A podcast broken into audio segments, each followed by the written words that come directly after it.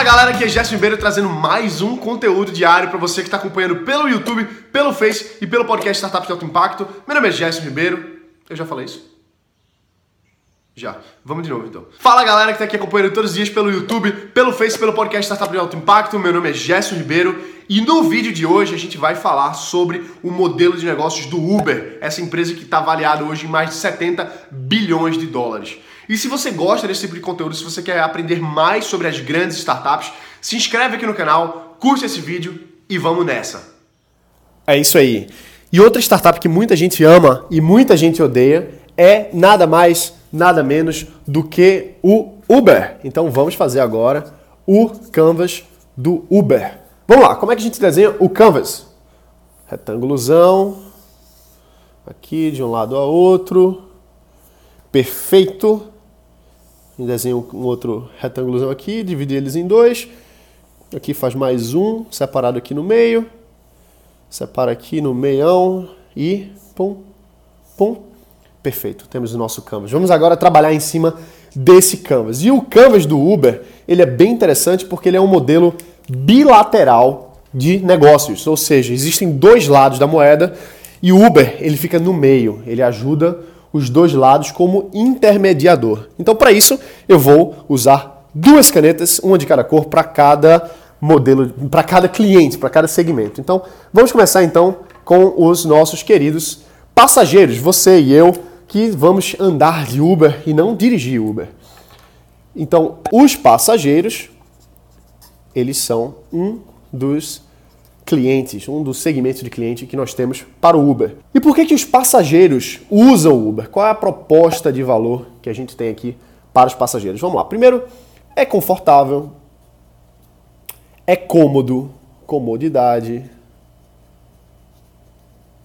é prático. Em um clique você consegue, um, um botãozinho lá, você consegue chamar o seu motorista tem um preço acessível, dependendo dos lugares, dependendo da hora, às vezes mais barato do que um táxi, por exemplo. Então, outra coisa que muita gente fala, pelo menos falava, que é seguro, uma certa segurança que você sente porque você sabe quem é o motorista e sabe que tem uma empresa por trás que se preocupa com isso. Basicamente, esse aqui são as proposições de valor, as propostas de valor que o Uber gera para os nossos passageiros. E quanto que o passageiro paga? O passageiro, ele paga por corrida. O passageiro ele vai pagar, paga por corrida. E tem os preços variáveis, tem hora que é mais barato, tem hora que é mais caro, você pode às vezes dividir com outra pessoa se for Uber Pool, mas enfim, basicamente o passageiro paga por corrida, tá bom? E agora vamos ver o outro lado da moeda, que são os motoristas. E o motorista eu vou escrever aqui de azul. Lembrando que eu poderia usar um post-it, por exemplo, de cores diferentes, para a gente saber quem é motorista quem é passageiro, tá bom? Mas eu vou fazer caneta de cores diferentes porque é o que tem para hoje e a gente faz com o que tem. Não importa qual é a ferramenta que a gente tem, mas a gente faz apesar de qualquer coisa. Então, qual é a principal proposta de valor para o motorista? Ele vai querer ganhar dinheiro trabalhar a hora que quer.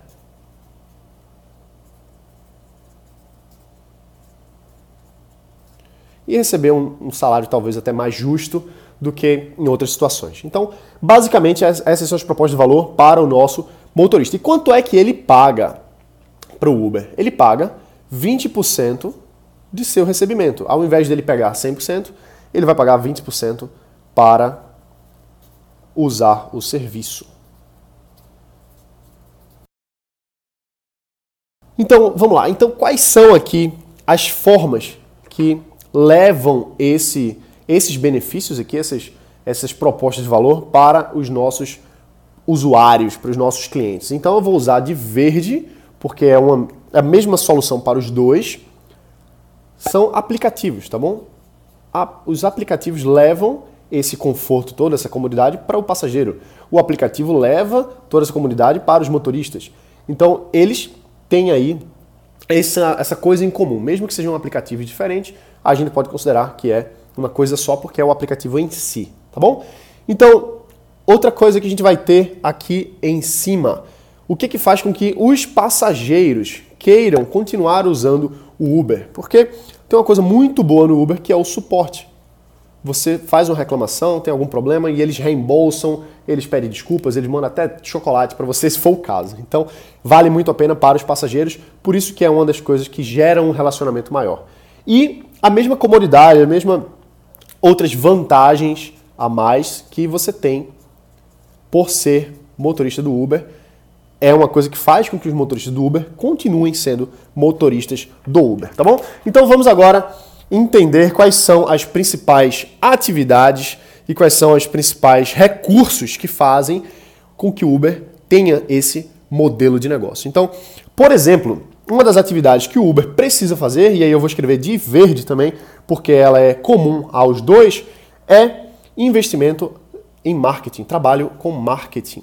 Precisam divulgar, precisam conseguir mais passageiros, precisam conseguir mais motoristas para fazer com que esse negócio continue rodando bem. Outra coisa que eles têm que fazer é desenvolver ainda mais sua plataforma. Eles precisam fazer com que a plataforma fique melhor, fique mais inteligente. Então, eles precisam trabalhar em cima disso, tá bom? E quais são os nossos recursos mais importantes? O que, a gente precisa ter de recurso aqui embaixo? A gente precisa ter motoristas. Se tem poucos motoristas, não tem o Uber rodando. Precisa ter motoristas. Então, mesmo que o motorista seja um cliente, ele também é um recurso importante. Ele é importantíssimo. Se não tem motorista, não tem passageiro. É meio que o ovo e a galinha. Só que o Uber já tem aí milhares, dezenas de milhares de motoristas ao redor do mundo todo. Outra coisa que eles precisam ter também, que é muito importante, é a inteligência da plataforma deles. A plataforma cada vez melhora, cada vez ela entende mais os usos do, do, do, do passageiro, então facilita o direcionamento para rotas e por aí vai. E o que é que o Uber gasta no final das contas? Aqui os custos do Uber. O Uber tem custos grandes de desenvolvimento, vou colocar aqui dev, custos de, custos de marketing, vai ter custos com treinamento para os motoristas, por exemplo, porque eles precisam credenciá-los, eles precisam fazer todo um trabalho. Tem, existe uma, uma um processo antes de alguém poder dirigir para o Uber, que é bem interessante. Eu conheço algumas pessoas que trabalham isso, são os líderes do, do Uber aqui na região. Então, existe um trabalho danado para fazer com que essa maquininha funcione de dar treinamento. Outra coisa que é importante também é o suporte, então é um custo que eles têm. E por aí vai. E quais são os parceiros-chave que fazem o Uber rodar? Entre vários parceiros que eles têm, um dos parceiros é são, na verdade, sistemas de mapas que rodam dentro do aplicativo. Então, por exemplo, o Google Maps, o Waze, que são da mesma empresa, que é do Google, e eles rodam dentro do aplicativo do Waze, trazendo essas informações de trânsito, trazendo informações de rota e facilitando esse processo.